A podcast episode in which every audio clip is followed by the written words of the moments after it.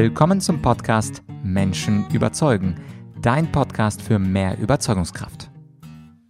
Mein Name ist Vladyachenko und diese Podcast-Folge möchte ich mit einer Frage starten. Kannst du dir vorstellen, dass du deinem Gewissen folgst und für deine Werte eintrittst, obwohl es gegen die Maßnahmen der Regierung spricht und dafür dann persönliche Nachteile in Kauf nimmst, die voraussehbar sind? Das war eine ziemlich lange Frage, aber letztlich ist die Frage, traust du dich für deine politischen Werte einzustehen, obwohl du Nachteile zu befürchten hast?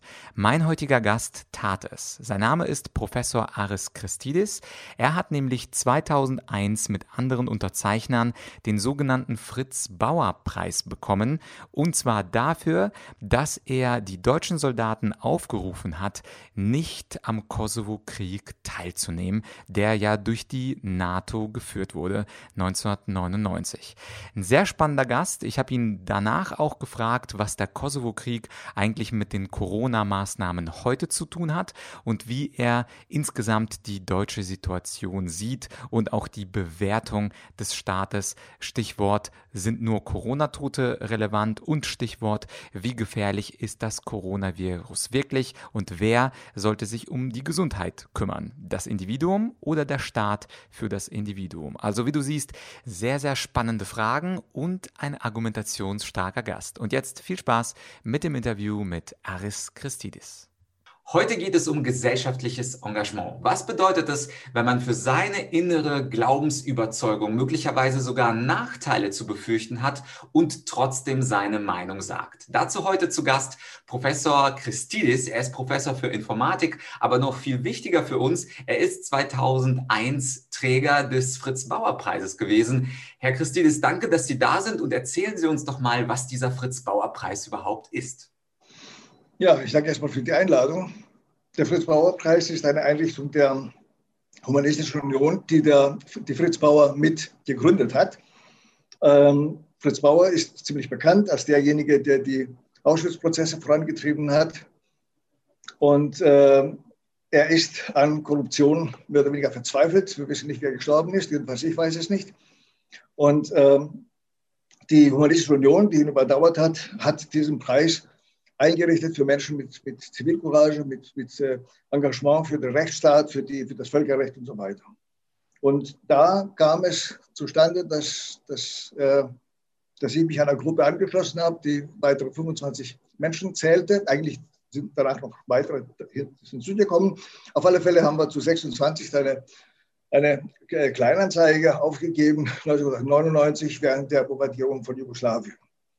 Äh, vielen ist es bis heute nicht klar, dass das ein völkerrechtswidriger Krieg war, dass, äh, dass dabei äh, die, das Grundgesetz, das Völkerrecht und alles verletzt wurden. Aber ähm, es war äh, uns wiederum klar, dass wir das nicht beenden können. Aber wenigstens wollten wir unsere, wenn Sie so wollen, unsere Vulnerabilität zeigen, uns verletzlich machen, angreifen lassen und sagen, so, hier findet ein Verbrechen statt, Piloten brauchen nicht zu bombardieren, denn Verbrechen braucht kein Militärangehöriger zu verüben. Darauf sind wir ähm, verklagt worden von der Staatsanwaltschaft in Berlin, weil es in Berlin erschienen war, dieser Aufruf. Und ähm, wir mussten diese 26 Prozesse, das waren einzelne Prozesse, durchführen. Da waren namhafte Leute dabei, Professoren für Politik, wie Professor Nahr, der lebt nicht mehr, aber das war ein heller Kopf. Ähm, äh, ähm, da war äh, Wolfgang Kalleck dabei, also der, der, äh, der deutsche Verteidiger von, von Edward, äh, Edward Snowden. Ähm, und die sind alle freigesprochen worden, weil, ähm, weil es geheißen hat, die, die wussten nicht, dass sie etwas Verbotenes täten. Also sind sie freigesprochen worden. Woher sollte ein, ein, ein Kalek wissen, was er da spricht? Bei mir hatte ich einen Richter gefunden, der, der nach sehr eingehender Prüfung meiner Gesinnung sozusagen äh, dann ähm, befunden hat, hier gibt es nichts zu entscheiden, weil Christidis sich schützend für das deutsche Grundgesetz gestellt hat. Es war ein grundgesetzwidriger Krieg und daraufhin können wir nur freisprechen. Die, ob es eine kriminelle Tat war, können wir nicht entscheiden. Das war ja nicht Gegenstand des Prozesses.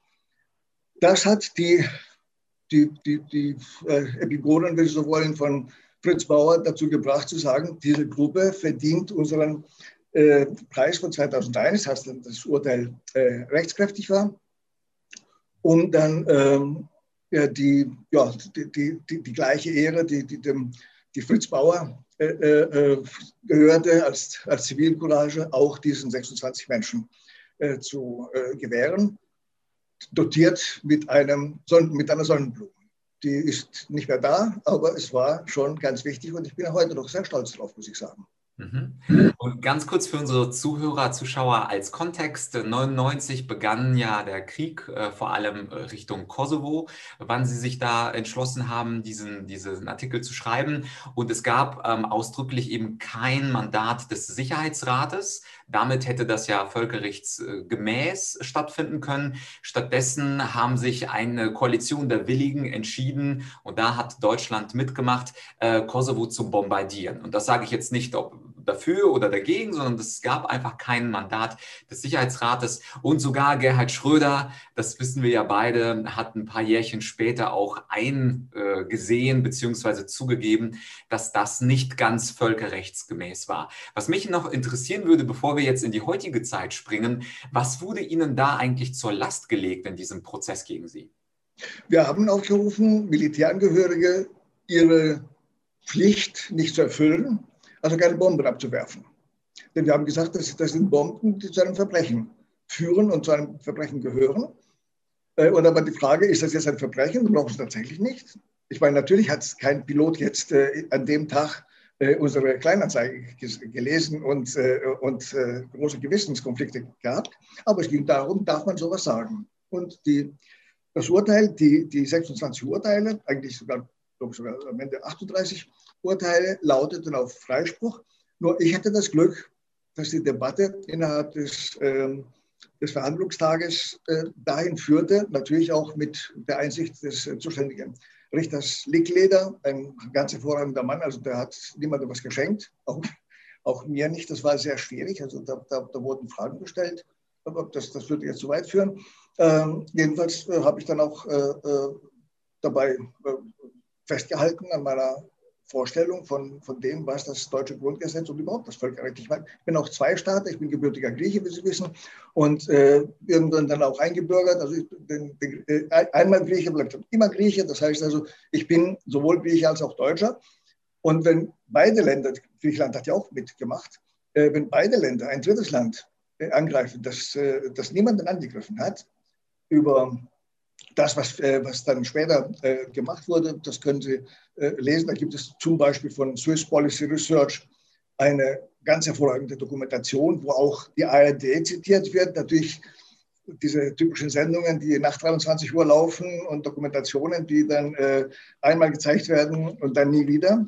Aber die gibt es noch zu, zu sehen und unter anderem eben, wie gesagt, bei Swiss äh, Policy Research oder äh, der Professor äh, Hosudowski, der auch damals politisch äh, äh, tätig war in, dieser, in diesem Kontext, ähm, die beschreiben sehr genau das, was wir damals nicht belegen konnten, aber doch ziemlich klar vermutet haben. Mhm. Ja, und jetzt äh, springen wir quasi in die Gegenwart. Auch heute haben sich vor einiger Zeit aus Überzeugung und auch äh, um, unter Kaufnahme von Nachteilen bei einer Aktion mitgemacht, die da hieß, Wissenschaft steht auf. Und das war auch die Aktion, wo ich auf Sie aufmerksam wurde. Ich habe Sie also vor dieser Aktion nicht gekannt. Ich muss auch zu meiner Schande äh, gestehen, ich habe auch den Fritz-Bauer-Preis bis dato nicht gekannt. Aber ich war sehr beeindruckt von Ihrem Video bei dieser Aktion Wissenschaft steht auf. Und ich glaube, einer Ihrer letzten Sätze war, wir müssen ein bisschen mehr aufpassen, unsere Würde zu schützen, als unser Gesicht zu schützen. Und mich würde interessieren, ähm, das war ein super schöner Satz, äh, wie haben Sie oder warum haben Sie besser gesagt bei dieser Aktion Wissenschaft steht auf mitgemacht und was haben Sie seit dieser Zeit erlebt? Ähm, ja, ähm, ich meine, gemessen an den 20 Jahren, wo ich immer wieder Rückschläge erlitten habe wegen dieser Sache mit, mit äh, Kosovo, äh, da, da, lohnt sich vielleicht nicht bei dieser Aufnahme zu, äh, zu vertiefen. Auf alle Fälle gab es sehr viele Nachteile, die ich hatte. Ähm, die, die Zeitspanne war wesentlich kürzer jetzt natürlich von, äh, von, von dem Beginn der Corona-Epidemie äh, bis heute. Ähm, aber das, äh, das war natürlich klar, dass, es, äh, dass, es, dass Corona eine ein Leiden ist, was nicht nur Menschen, sondern über die äh, dazugehörige Politik auch die Gesellschaft befällt. Und ähm, äh, es wurde für mich jedenfalls immer deutlicher. Und dann kam diese äh, großartige äh, äh Aktion von den, von den Künstlern, äh, alles dicht machen. Also Namen wie, wie Bruch, wie Liefers, wie, wie Dukur, jedenfalls die mir so einfallen, äh, deren Filme oder Serien, je nachdem ich kannte, das war schon, äh, ich war sehr beeindruckt, ich war sehr dankbar, dass das gemacht haben. Und gerade bei dem Stichwort Dankbarkeit meldete sich anschließend dieses Netzwerk Christa, wo ich wieder den Hut abgenommen habe. Also ähm, äh, Richter wie Nölke, den, äh, oder Nölken, den ich vorher nicht kannte. Oder natürlich dieser großartige äh, ehemalige Richter äh, Dr. Kölsch, der sein gutes Verdienstkreuz zurückgab. Äh, das war schon nahe der Ehrfurcht. Also nicht nur Respekt, sondern da, da habe ich gedacht, das sind großartige Leute, toll. Und direkt anschließend, wie Sie wissen, auch noch von den Ärzten, gerade wo die Diskussion losging, was ist denn dieser Ärztetag hier, was, was ist denn da beschlossen worden? Diese, ticken Sie noch richtig oder, oder sind wir in, in unterschiedlichen Welten? Äh, gerade in diesem Zusammenhang sage ich, was für tolle Menschen. Ich, ich denke, wenn man jetzt nur das Fernsehen einschaltet oder die Zeitungen aufschlägt, äh, hat man ein ganz anderes Bild von dieser Gesellschaft als mit diesen Aktivitäten. Ähm, und äh, ich bedauerte schon fast, ich habe eigentlich nichts zu bieten. Ich habe meine, meine Schwerpunkte in der Informatik waren Bildverarbeitung und Computergrafik, was irgendwo schon eine Rolle gespielt hat, äh, auch bei dem Jugoslawienkrieg erlauben Sie die kurze Parenthese, meine Doktorarbeit, da ging es um Flugsimulationen mit Computergrafik. Äh, und äh, das ist ein militärisches Thema. Die, die Doktorarbeit wurde von der, vom Bundesverteidigungsministerium äh, finanziert. Und, ähm, und, und ich hatte meine Bedenken, ob ich denn über, wirklich frei sprechen kann, über die Ergebnisse der Projekte, die, die über Jahre liefen. Und da hat es geheißen, was wollen Sie denn eigentlich? 80er Jahre wohlgemerkt wir haben eine reine Verteidigungsarmee. Das ist doch, oder haben Sie Bedenken? Ich hatte keine.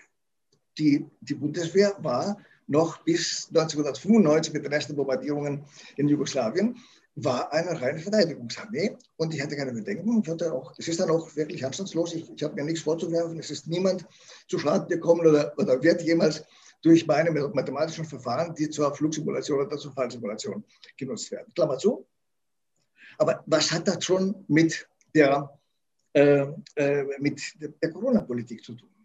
Und dann entstand diese Wissenschaftsschritt auf. Das führte zu einem Brainstorming meinerseits. Ich dachte, ich, ich, ich muss doch irgendwie. Und dann, dann wissen Sie, dann war die Frage, ähm, äh, was ist mit dieser äh, App, äh, der Corona-App? Ja, die ist doch ganz hervorragend, kein Problem. Und gucken Sie mal, wir rechnen vor. Und ich dachte, Moment mal, also mit Rechnen und mit, mit mit Programmieren, da habe ich schon viel zu tun. Und das waren schon Hanebüchener Sachen. Also wenn ich sie meinen Studenten erzählt hätte, hätten sie gewusst, jetzt gibt es was zu lachen. Äh, und das wird allen Ernstes von Politikern und von, von staatstragenden Personen vorgetragen, als wäre es der Ernst. Das ist es nicht, das kann man nicht ernst nehmen. Aber wir kommen noch mal sicherlich darauf zu sprechen. Also habe ich dann gedacht, was kann ich denn beitragen? Dann entstand der Beitrag, der, der bekannt ist.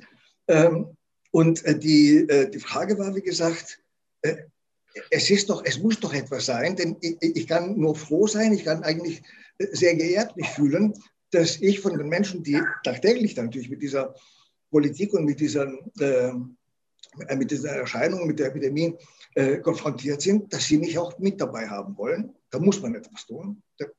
Das Ergebnis ist bekannt, ob gut oder schlecht jetzt. Mhm. Ja, und jetzt gehen wir vielleicht tatsächlich in das Inhaltliche hinein. Jetzt wissen Sie, wir Ihre Herkunft, dass Sie auch schon vor Jahrzehnten sich gesellschaftlich engagiert haben. Jetzt engagieren Sie sich wieder und äh, wir Zuschauer sind natürlich gespannt. Äh, was ist denn heute falsch? Was läuft denn nicht ganz richtig? Denn Corona oder Wissenschaft steht auf. Das richtet sich ja eindeutig gegen die Maßnahmen der Regierung und der Bundesländer. Was hätten Sie auszusetzen an dem, was gerade in Deutschland passiert? Gut, es ist allerhand inzwischen, was auszusetzen ist. Äh, vielleicht einen kurzen Exkurs zu den Ähnlichkeiten zwischen der, dem Jugoslawienkrieg äh, vor 20 Jahren und der Situation heute. Eine Sache, die ich noch nicht angesprochen habe, war, dass äh, bei der Mobilisierung, insbesondere bei den Grünen, die eigentlich die Friedensbewegung dargestellt haben bis dahin, war, hier wiederholt sich ein Auschwitz. Heute wissen wir, dass es dass nachgewiesenermaßen, dass äh, auch äh, Massengräber und so weiter nicht von denjenigen errichtet worden waren, die, äh, denen sie zugeschrieben wurden und so weiter. Das ist aber jetzt, da geht es aber nicht darum, aber die Instrumentalisierung von Auschwitz, von dem, von dem Holocaust, für, ein, für, eine Sache, die erstmal inhaltlich damit gar nichts zu tun hat und dann auch noch die Falschen. Denn ich meine, gerade die Serben, genauso wie mein Ursprungsland, die Griechen, haben die Wehrmacht von, aus eigener Kraft hinausgeworfen aus dem eigenen Land ohne jetzt andere, in andere Länder rein zu marschieren. Also, sonst war das nur der Sowjetunion vergönnt, die natürlich eine andere Größe hat als Griechenland. Ähm, ja, wir kommen mal drauf zu sprechen vielleicht. Aber auf alle Fälle war diese Instrumentalisierung. Und jetzt geschieht eine zweite Instrumentalisierung. Die ist dann wirklich noch heftiger. Interessant fand ich dabei, dass, dass diese neue Initiative vorgeprescht ist, die unteilbar äh. Äh, die hatte ich 2018 das erste Mal wahrgenommen. Irgendwie, gut, was machen die da? Äh, Love Parades oder sowas ähnliches mit, äh, ja, mit sozialen Forderungen ja, für mehr Gerechtigkeit. Und das unterschreibt jeder. Also, ob Faschist weiß ich nicht, aber äh, alles, was zwischen links und rechts sich bewegt, ja, für mehr Gerechtigkeit, für offene Gesellschaft und so weiter. Das habe ich nicht weiter ernst genommen. Und jetzt kommen sie das erste Mal mit Forderungen, und zwar Forderungen nicht an die, an die Regierenden, sondern an die Bürger. Und die, die, die Forderung an die Bürger ist, demonstriert nicht. Die Forderung ist, äh, protestiert nicht. Und diejenigen, die protestieren, die sind äh, nahe den Faschisten, also die, sie arbeiten zusammen mit den Faschisten und stehen im Verdacht, antisemitisch zu sein. Was jetzt die Forderung, äh, den, den Virus nicht ab 21 Uhr zu vermuten äh, mit, äh, mit dem Nationalsozialismus, äh, Nationalsozialismus oder etwa mit, äh, mit dem Holocaust zu tun haben soll. Das, das erklären sie auch nicht. Aber das steht im Verdacht. Und da haben wir das zweite Mal eine Instrumentalisierung des Holocaust für, für, fremd, äh für, für, für zweckfremde äh, Zwecke und äh, dabei jetzt diesmal auch noch Personen dabei, ich meine, Sie wissen, vor einem Jahr war in Deutschland Robert Kennedy Jr., also der, der Sohn bzw. der Neffe der ermordeten Kennedys. Sie wissen, dass, äh, dass sehr aktiv in, die, in, diesen, äh, in diese äh, Corona-Kritik sich eingebracht hat Vera Scharaf, Amerikanerin, aber äh, rumänischer Abstammung, Holocaust-Überlebende, mit drei Jahren dem Holocaust entsprungen und weggebracht. Und die, von der wissen wir, dass sie sagt, für, für sie ist die Maske das Äquivalent des gelben Sterns. Diese Person jetzt, das symbolische Äquivalent des gelben, äh, des gelben Sterns, also des, des Judensterns. Und diese Person, eine Holocaust-Überlebende, eine Jüdin, steht jetzt für diese unteilbare Initiative im Verdacht, nationalsozialistisch zu sein oder zumindest den Nationalsozialismus zu fördern. Das finde ich unerträglich. Und das ist eine zivile Initiative und jeder, der sich der kein Schamgefühl dafür hat, liefert und leistet seine Unterschrift dahinter. Inzwischen sind Tausende von Unterschriften, die gesammelt wurden. Ich würde wetten, dass keiner von denen sich weiter gekümmert hat, das, ist, das sind zwei Namen, die da erscheinen, Rebecca und Nora. Hört sich an wie Hänsel und Gretel, könnte auch erinnern an Adolf und Eva. Tut es nicht oder nicht unbedingt, aber mir macht es Angst. Denn es geht um Impfungen, äh, wenn ich an, an, an Vera Scharaf denke, da denke ich auch an, an, an Herrn Dr. Mengele. Und Josef Mengele war nicht einfach, er war Arzt und er hat geforscht und er hatte die Genehmigung, Spritzen zu, äh, zu ver verpassen äh, oder zu vergeben. Aber äh, das waren eben keine zugelassenen Medikamente, die er verabreicht hat.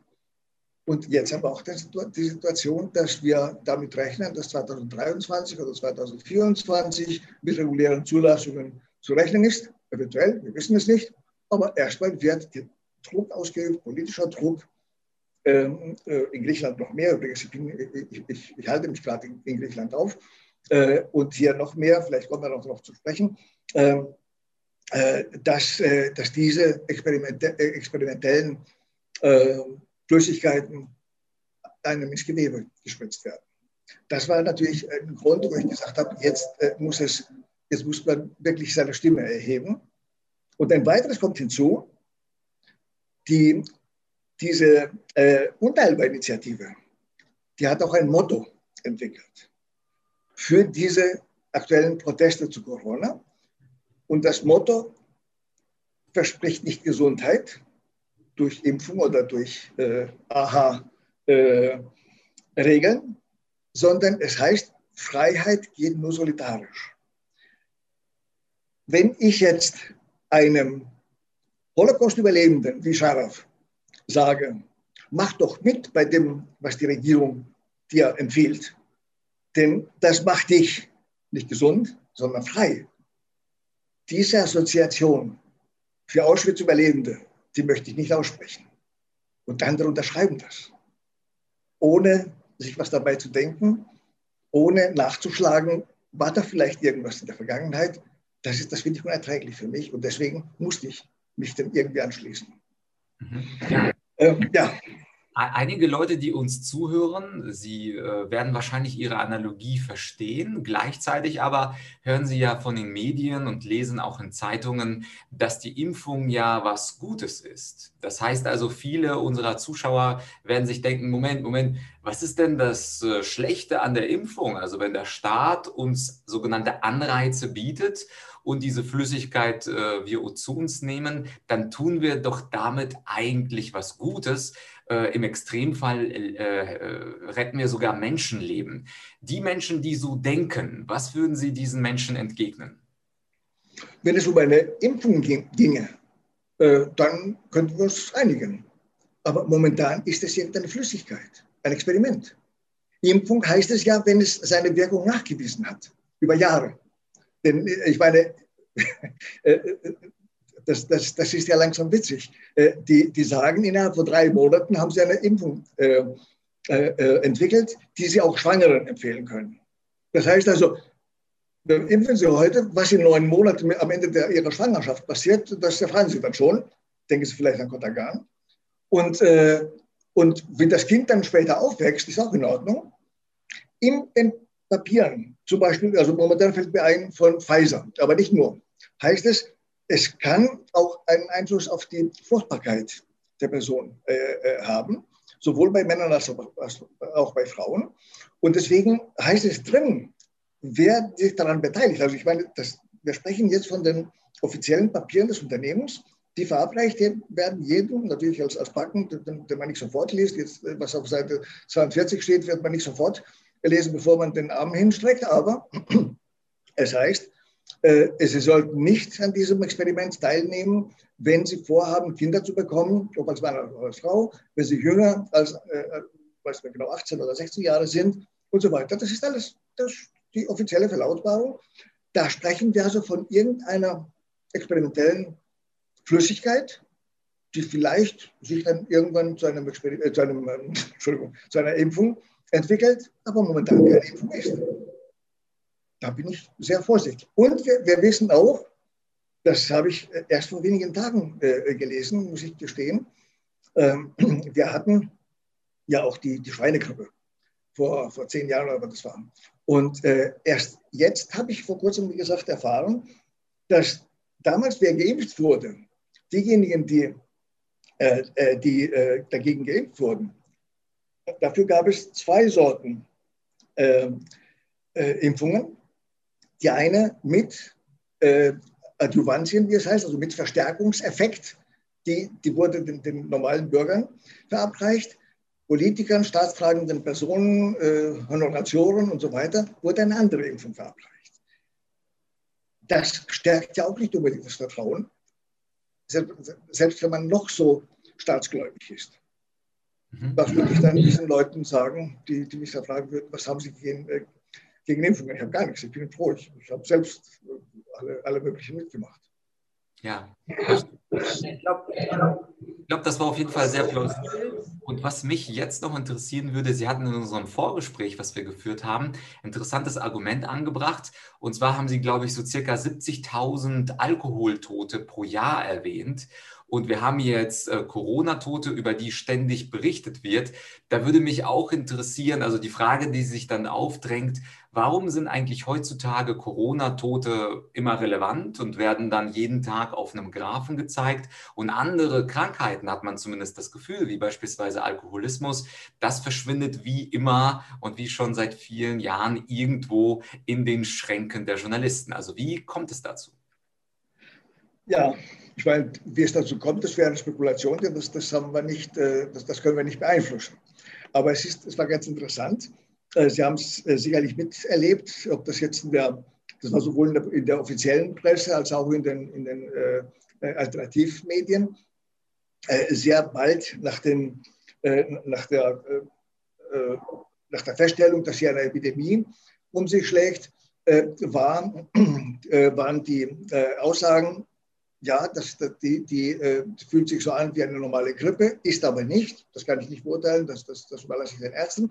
Auf jeden Fall ist es sehr ähnlich und sehr bald darauf kam die Zahl der 25.000, nach meiner, nach meiner Recherche 25.102 Toten, die es, äh, äh, Grippetoten, die es 2017, äh, 18 gegeben hat, in, äh, durch, durch normale Grippe. Ich habe übrigens auch nachgeschlagen, wie viele Grippetote es 2020 gegeben hat. Waren es vielleicht wieder 25.000? Nein, es waren 518 offiziell. Was aus den restlichen passiert ist, ob jetzt alle Menschen gesund gegenüber Grippe geworden sind oder, und äh, ungesund gegenüber oder anfällig gegenüber Corona, sei dahingestellt, das kann ich nicht beurteilen. Auf alle Fälle, diese 25.000, die wurden zu einer magischen äh, Zahl, je nach Diskussionsrunde oder, oder Experten Befragung. Und da ging es darum, wer bietet mehr. Äh, es wurde ein regelrechtes Wettrennen. Einmal, wer, wer, wer bietet mehr höhere Leichenberge? Und einmal, wer ist noch gewillt zu unterzeichnen, die Aussage das. Und dann begann man mit den, mit den Nobelpreisträgern. Montagnier zum Beispiel ist, ist erschienen in Frankreich und im Gespräch darüber. Der wollte aber nicht alles äh, gutheißen, was die regierungsseitig äh, ähm, äh, angeboten wurde an Aussagen. Und da wurde dann ein, eine Unterbietung äh, angeboten. Wer hat weniger Meriten oder weniger Qualifikation und ist bereit, sowas äh, zu unterschreiben oder, oder selbst auszusprechen. Und da hatten wir eine, diesen Wettbewerb, wo es darum ging, wir brauchen mehr. Es gibt, äh, Sie haben sie richtig erwähnt, also an, an Alkoholkonsum, also durch Alkoholkonsum übermäßigen. Das heißt, Alkoholkonsum haben wir sogar 74.000 äh, Tote, die, von denen die, die, die, Behörden ausgehen müssen. Wir haben äh, Kinderunfälle, über 2.000 Kinder, die verunglücken äh, im, äh, im Verkehr. Und, äh, aber die große Zahl eben die oder, oder zum Beispiel 2000 und mehr Infektionen mit den ähm, multiresistenten Keimen in Krankenhäusern Interessanterweise sind diese Leiden und diese Toten äh, prinzipiell abstellbar. Man könnte sagen, wir, wir führen die Prohibition ein. Äh, Herr Spahn darf keinen äh, Champagner mehr bei seinen Empfängen äh, anbieten oder entgegennehmen. Und dann gibt es einfach nicht. Und da gibt es nur noch illegale, äh, plötzliche Tote durch, durch illegal äh, gebrautes Bier oder sonst was. Und ähnlich könnten wir dann die, die Krankenhäuser schließen, nicht diejenigen, die gerade geschlossen werden, aber diejenigen, die, die dann so diese multiresistenten Keime ähm, äh, äh, nachgewiesen bekommen. Und dann hätten wir das weg. Bei Corona kann man das nicht sagen. Aber das ist dann auch möglicherweise auch der Punkt. An, wenn Sie an Alkoholismus denken, ist sowohl der Konsum des Alkohols, also die Entstehung des Alkohols, also ich trinke durchaus, also ich hoffe, wir kommen irgendwann dazu, auch ein schönes bayerisches Bier zu trinken. Aber äh, zunächst mal äh, äh, ist der Konsum des Alkohols, also die, die Ursache oder die, äh, der Faktor, der zum Alkoholismus und zum Tod führt, ist ein, eine, Tätigkeit oder ein, ein äh, Produkt, an dem verdient wird. Und an der Bekämpfung der, der Folgen verdienen auch viele. Ähm, und das unterscheidet natürlich Corona. Corona ist zunächst mal ein, ein Schreckgespenst. Äh, Corona wird zunächst mal, äh, ja, mit dem kann man nicht verkaufen, außer Angst. Und dann heißt es, ja gut, dann machen wir es vielleicht so. Ja, da gibt es aber Behandlungsmöglichkeiten. Ivermectin war im Gespräch. Ich kann das nicht beurteilen, aber Ivermectin wurde verboten, obwohl es äh, kaum äh, Nebenwirkungen haben soll. Der Unterschied ist natürlich, wenn man sagt, wir brauchen Impfungen, und das wurde schon gesagt, weiß nicht, März oder wann 2020, äh, das heißt also sehr früh, wo man noch gar nicht wusste, was ist das für eine Epidemie. Wenn man sagt, bevor wir jetzt die paar, die daran das Pech haben zu leiden, bevor wir die kurieren oder forschen, wie wir sie behandeln können, am besten jetzt die ganze Menschheit, die Gesunden behandeln mit einer Impfung. Und da haben wir allerhand zu tun und da kann man sehr gut daran verdienen. Am besten auch jede Stunde eine Maske wechseln, da hat man auf einer anderen Stelle zu verdienen.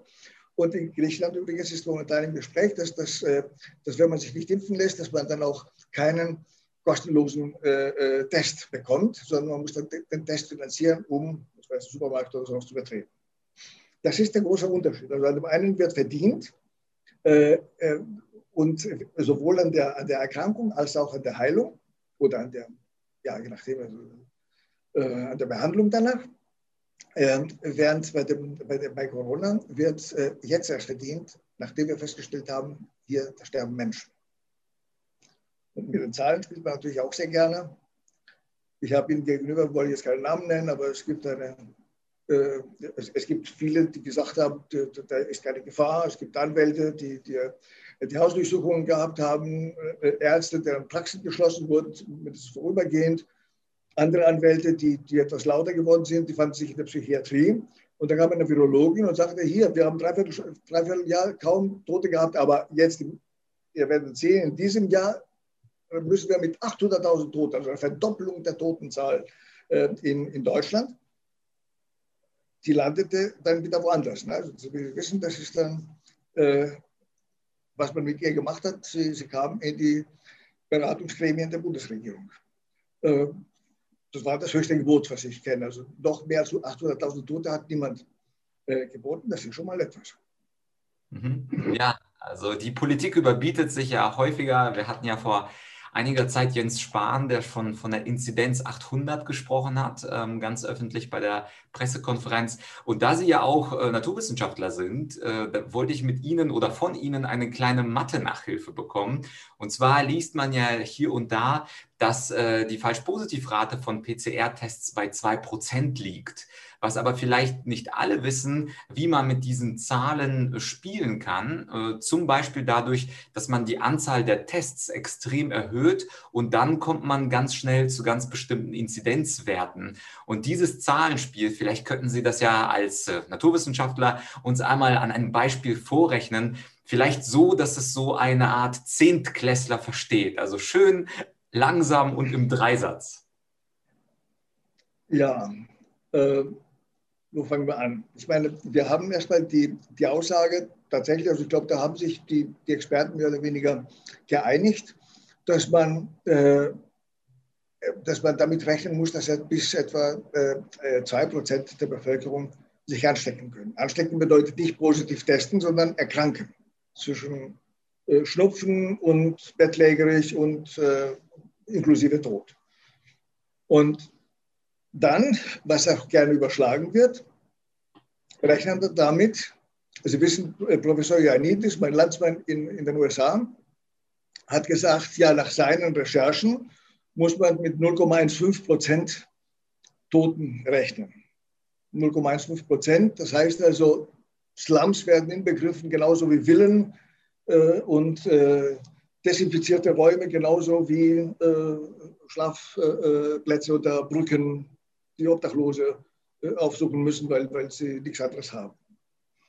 Äh, sie wissen, Professor Luckhaus, den ich für näher an der europäischen Realität äh, halte, spricht er von 0,01. äh, Prozent, die, die sterben.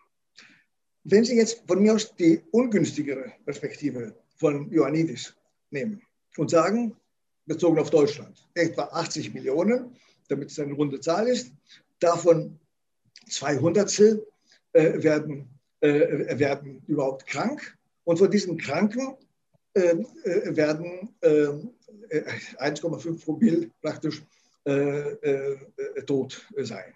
Das heißt also, Sie haben eine Multiplikation, das kann man auf, auf Ihren Taschenrechner ausführen, 80 Millionen mal 0,02 mal 0,015. Ich komme auf die Zahl 24.000. Das ist praktisch ein Drittel von denjenigen, die an Alkohol sterben, äh, die wir zu befürchten hätten, wenn wir nur das, äh, äh Personen hätten, die kaum jünger als ich sind und das äh, Schicksal von einem äh, Obdachlosen erleiden und, und keiner ihnen helfen will.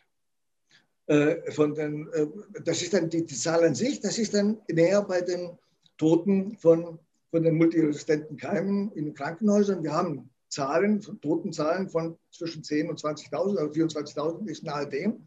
Nicht das wird abgestellt, sondern erstmal werden wir nach Hause geschickt und eingesperrt, damit wir nicht, äh, äh, uns nicht anstecken können. Ich habe übrigens wie ich vorhin sagte, da haben wir äh, bei, bei Kindern die, die Unfälle, da kommt der, der Begriff der Inzidenz, wie oft kommt etwas vor. Und ein verunglücktes Kind, das ins Krankenhaus muss, ob jetzt, äh, äh, natürlich überleben die meisten, aber ein verunglücktes Kind, das, äh, das ist eine Inzidenz, die wir akzeptieren müssen. Ein positiver Test, da hat ja Drosten vor einigen Jahren gesagt, naja gut, wenn, wenn jetzt eine Krankenschwester äh, weil zwischendurch äh, das Ausgeatmete von einem Patienten einatmet und der dann äh, ein, ein, irgendwo ein, ein, ein Krank, Krankheitserreger nachgewiesen wird. Das bedeutet nicht, dass die jetzt gefährdet war. aber Inzidenz jetzt bei, bei Kinderunfällen haben wir eine klare Zahl. Je 100.000, das, das, finden Sie bei dem Statistischen Bundesamt, je 100.000 Kinder haben wir jährlich äh, zuletzt 248 verunglückte Kinder. Das würde bedeuten, äh, ich halte äh, äh Zero, äh, Zero Covid für nicht besonders äh, machbar, weil, weil irgendein Virus immer zu, zu finden sein wird. Aber Zero Bike jetzt oder Zero School oder was machen wir jetzt, damit keine Kinder verunglücken? Und tatsächlich, wenn Sie jetzt alle Kinder einsperren, wird kein Kind unter die Räder kommen, buchstäblich. Aber die Frage ist, was haben wir davon? Äh, und ich meine, wo unsere Schulen und Universitäten stehen, da fange ich jetzt gar nicht zu erzählen, denn, denn äh, wir haben fürchterliche, ein fürchterliches Niveau, Informatik-Studierende, die den, den, das, den Buchstaben, gut, den griechischen Buchstaben Pi sehen und sagen, was ist das für ein Zeichen? Äh, oder andere, wo ich sage, wir wollen äh, ausrechnen, wie viele Bit wir brauchen, um eine Zahl zu codieren für den Rechner. Ja, dann müssen wir durch zwei dividieren. Darf ich den Taschenrechner benutzen? Nein. Äh, wir sprechen jetzt von Studierenden von technischen Fächern. Die haben, die, die, die haben Mühe, eine Zahl, die in die Hunderte, in die Tausend geht, durch zwei zu dividieren. Und die bekommen dann gesagt, jetzt gehen Sie nach Hause, äh, gucken Sie mal ins Buch und äh, mal sehen, wird schon irgendwie klappen. Und dann bekommen Sie von uns eine Bescheinigung, dass Sie Bachelor oder Master of Science sind. Äh, das sind äh, Verhältnisse, die man so nicht, äh, nicht bejahen kann. Da, da, da, kann ich, glaube ich, auch mit, mit Menschen sprechen, die, die selbst an Universitäten äh, arbeiten oder, oder lernen, lehren, egal was. Das sind nicht zu verantwortende Situationen. Mhm. Wenn uns jetzt Menschen zuhören über das alles, was Sie, was Sie erzählt haben und vielleicht auch etwas Zweifel haben an dem, was die Impfung anbetrifft, an dem, in welche Richtung unsere Gesellschaft geht. Was würden Sie sagen, so ein ganz normaler Angestellter, eine Angestellte oder ein Mensch, der vielleicht Student ist, was könnte man denn tun als Einzelner? Das ist ja immer schwer, wenn die Medien und die Politik etwas fordern. Es wird äh, in den Nachrichten gesagt, was zu tun ist, was gut oder was schlecht ist. Idealerweise, Sie haben es ja angedeutet, sollte man nicht protestieren und wenn dann in Abstand und so weiter und so fort. Was würden Sie sagen? Ähm, viele alternative Medien sprechen ja auch von dem Thema Widerstand. Demokratischer Widerstand ist zum Beispiel eine Zeitung, die man sich bestellen kann. Und es gibt ja auch viele Foren, viele Blogs. Die Frage ist, die ich mir stelle, was kann man denn als Normalbürger tun, der jetzt nicht äh, extrem auf die Barrikaden gehen möchte, sich äh, das T-Shirt vom Leibe reißt und sagt, nieder mit den Corona-Maßnahmen. Was würden Sie da den Menschen empfehlen? Äh, vielleicht auch so eine Anzeige wie vor langer Zeit beim Kosovo-Krieg, für die Sie dann den Fritz-Bauer-Preis äh, bekommen haben mit anderen Unterzeichnern. Oder was ist realistischerweise zu erwarten von einem mündigen Bürger heute? Es ist schwer zu sagen. Und vor ein paar Wochen hatte ich mehr Schwierigkeiten, was zu sagen, als heute. Inzwischen kenne ich einige Menschen, die sich haben impfen lassen und die ähm, offen gesagt haben, ich habe den Druck nicht mehr ausgehalten. Bei der Arbeit, in der Familie, in, in, der, in der Verwandtschaft, in, in der Nachbarschaft, in der Beziehung, wo auch immer. Und da ist natürlich mein erster Aufruf, fragt nach, lasst euch vorrechnen. Was passiert da? Ähm, lasst euch nicht verunsichern, verunsichert die anderen. Den, den, an Beispielen haben wir schon gerechnet, ich kann Ihnen endlos weiterrechnen. Ähm, das habe ich auch teilweise gesagt, also äh, Inzidenz von 165, um die Schulen zu schließen. Dann nehmen Sie 8250 äh, Gesunde und äh, die testen Sie durch. 2% sind, sind ähm, von denen auf jeden Fall falsch positiv erkannt. Schon haben Sie die Inzidenz 165 und da können Sie Maßnahmen ergreifen. Fragen Sie nach, würde ich Ihnen, also diesen Menschen sagen, und äh, lassen Sie sich erklären, was da läuft. Lassen Sie sich vor allem, also wenn es um, um Impfen geht, ist, aber es geht nicht nur um Impfen, aber wenn es um Impfen geht, lassen Sie sich unterschreiben, wer die, äh, wer die Verantwortung für die Folgen trägt. Wir hatten gerade in Griechenland den Leiter eines, äh, äh eines, ähm, eines Krankenhauses in Mittelgriechenland, der gesagt hat, gut, okay, die Impfung sieht vernünftig aus. Ich, ich, er hat ein Formular entworfen für seine Klinik und, äh, oder Krankenhaus vielmehr und äh, hat jeden, der zur Impfung gekommen ist, äh, die, das Formular bestand aus zwei Hälften. Die eine Hälfte besagte, obwohl ich weiß, dass es hier ein, experimentelles, äh, äh, eine experimentelle Impfung äh, läuft, übernehme ich die Verantwortung. Und die, die zweite Hälfte hieß, äh, äh, obwohl ich weiß, dass ich Gefahr laufe, an Corona zu erkranken oder die Impfung, äh, lehne ich die Impfung ab. Der, der ist mit der Entlassung gedroht worden, der musste kündigen, damit er nicht entlassen wird. Der Arzt. Denn es soll nicht über Verantwortung geredet werden.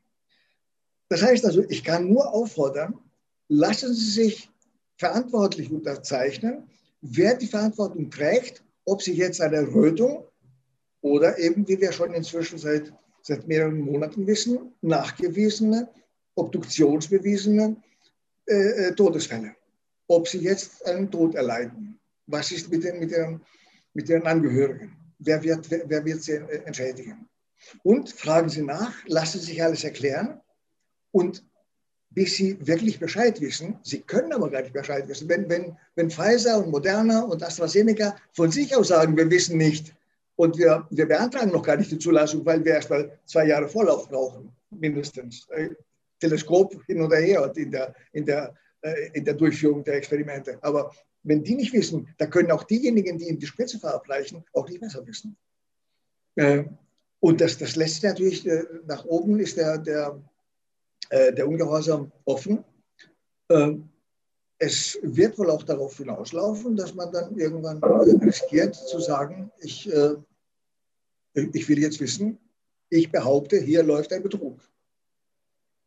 Das ist jetzt nicht meine Behauptung im Moment, sondern Menschen, die sich damit auseinandersetzen, die sagen, hier läuft ein Betrug. Wir wissen von, von, äh, von Herrn äh, Füllmich, dem Anwalt in, in, in, Deutschland und in Kanada und in den USA, dass er von äh, Nürnberger Prozessen 2.0 spricht. Hier, läuft, hier laufen Experimente an Menschen das darf nicht sein. Experiment an einem Menschen ist schon ein Test, wenn es unfreiwillig ist. Und, äh, aber das sind dann schon die, die, die größeren Kaliber sozusagen, die größeren Unternehmungen. Aber auch da kann man sich erstmal erkundigen, informieren, äh, ins Gespräch kommen mit, mit anderen, die es nicht wissen oder mit denjenigen, die es gerade tun und nicht zu allem Ja und Amen sagen. Es geht um die Gesundheit. Wir haben wirklich Tote. Wir haben europaweit Tote, wir haben Zehn, Zehntausende von Toten, die dann anders erklärt werden, äh, anders für anders äh, Todesursachen äh, erklärt, äh, erklärt werden. Und das äh, sind Menschenleben, gesunde. Also es, es, sind nicht Kranke, die dann leider gestorben sind, sondern es sind Gesunde, die sich schützen wollten und im Grab endeten. Das darf nicht sein. Mhm. Ja, und da schließt sich der Kreis wieder zu dem, was wir am Anfang über den Fritz-Bauer-Preis gesagt haben. Ich glaube, wenn alle Menschen das Gleiche sagen, macht es auch irgendwann Sinn, das zu hinterfragen und wenn wir kritische Quellen zur Rate ziehen können, es gibt ja auch zum Beispiel die berühmte Great Barrington Declaration, die von ganz vielen Wissenschaftlern unterzeichnet wurde, die in Medien kaum vorkommt, auch ihren Landsmann Ioannidis. Es ist nicht so, dass ich über seine Infection Fatality Rate von 0,15 die Sie jetzt hier erwähnt haben, dass man sie überall zu Gesicht bekommt, auch dieses Runterrechnen äh, der Inzidenzzahlen, was haben Sie gesagt, 8250 bei einer 2% Positivrate, dass man da ziemlich schnell auf ähm, eine 165er Inzidenz kommt. Ich glaube, unsere große Macht und unsere Verantwortung gleichzeitig als äh, mündige Bürger ist es, sich auch alternative Fakten zu holen und dann wirklich zu vergleichen, wer sagt A und was sind die Beweise dafür und wer wer seid B und was sie sind die Beweise dafür. Und mit alternativen Fakten, falls das in den YouTube-Kommentaren kommt, meine ich natürlich nicht den großen Donald Trump, der Alternative Facts und Fake News äh, denkt, sondern dass wir uns wirklich anschauen, wer sagt was und mit was wird es belegt. Und selbstverständlich, Herr Christidis, äh, wir sind uns da, glaube ich, einig, wenn der Konzern äh, selber Informationen über Medikamente gibt und da leicht vorsichtig ist, dann müssen wir Bürger im Grunde doppelt vorsichtig sein, wenn schon der Konzern selber bestimmte Dinge wie Fertilität und ähnliches nicht ausschließen kann. Ja, an dieser Stelle bin ich sehr, sehr gespannt, was unsere Zuschauer hier auf YouTube und auch im Podcast zu ihren Ausführungen sagen werden. Ich bin äußerst gespannt und schreibt auch gerne in die Kommentare hinein, wenn ihr noch Fragen an Herrn Christidis gibt, denn Sie, Herr Christidis, würden theoretisch ja auch für Teil 2 irgendwann zur Verfügung stehen, oder? Ich kann nur dankbar sein, denn äh, es sind Inhalte und es sind Diskussionen, die geführt werden müssen. Äh, man könnte natürlich endlos darüber sprechen, auch über den politischen Druck, der ausgeübt wird. Auch die, die Ähnlichkeiten zwischen, äh, zwischen Deutschland und Griechenland. Wie gesagt, momentan halte ich mich hier auf. Und da haben sie äh, äh Viren. In Griechenland in der, in der Ferienzeit äh, kommen die Viren nicht um 21 Uhr raus, sondern um 1 Uhr morgens, also nach den Vampiren raus. Hm. Äh, das könnte man natürlich auch als, als ganz braver Bürger mal nicht hinterfragen, einfach sich erkundigen. Äh, wann kommen denn bei Ihnen die Viren raus und, und wie, wie, wo, wo können wir sie antreffen? Und natürlich stehe ich für Diskussionen und, und alles zur Verfügung, denn äh, ich betrachte mich nicht nur qua Amtes, also Professor auf Lebenszeit, auch als Menschen betrachte ich mich äh, als öffentliche Person, nicht Persönlichkeit, sondern öffentliche Person. Das heißt also ansprechbar, wenn, wenn jemand meint, dass ich was Falsches oder was äh, Unklares gesagt habe, dann bin ich gerade Vorrechten, ist mein, mein Beruf, ich muss es können, sonst habe ich mich blamiert. Ja, das war also das Interview mit Professor Aris Christidis und wir hatten ja zu Anfang des Interviews über den Fritz Bauer Preis gesprochen. Der ist benannt nach diesem ganz, ganz berühmten und mutigen Staatsanwalt Fritz Bauer und im Internet, da findest du einen sehr, sehr spannenden und wie ich finde herausragend gedrehten Film. Er heißt Der Staat gegen Fritz Bauer. Und dieser Film wird dich möglicherweise auch entweder heute oder in ein paar Monaten oder Jahren zu bestimmten wertvollen wertvollen und edlen Taten inspirieren. Ich finde das nämlich sehr, sehr schön, wie der Film zeigt, dass ein Mensch, obwohl das gesamte System gegen ihn ist, seinem Gewissen folgt und das Richtige tut. Also, wenn du was mitnimmst, dann natürlich die Argumente von Herrn Christidis und den Filmtipp Der Staat gegen Fritz Bauer gibt es bei Netflix und falls du es nicht bei Netflix findest oder keinen Account hast, findest du es sicherlich woanders im Internet. Für heute war es das. Ich hoffe, die Folge hat dir gefallen und und wenn das der Fall war, tu mir wie immer den Gefallen und teile diese Folge mit einem Freund, einer Freundin, die sich auch für Gewissen für das Richtige, für Ethik und richtiges Handeln interessiert. Davon hast du sicherlich so ein paar Freunde und Bekannte, die wird dieses Interview vielleicht auch inspirieren, das Richtige zu tun. An der Stelle verabschiede ich mich. Ich wünsche dir einen ganz schönen Abend, Nachmittag, Morgen, je nachdem, wann du diesen Podcast hörst. Und ich hoffe, wir hören uns bald wieder hier bei Menschen überzeugen mit mir, mit Vlad Yachchenko. Bis bald, dein Vlad.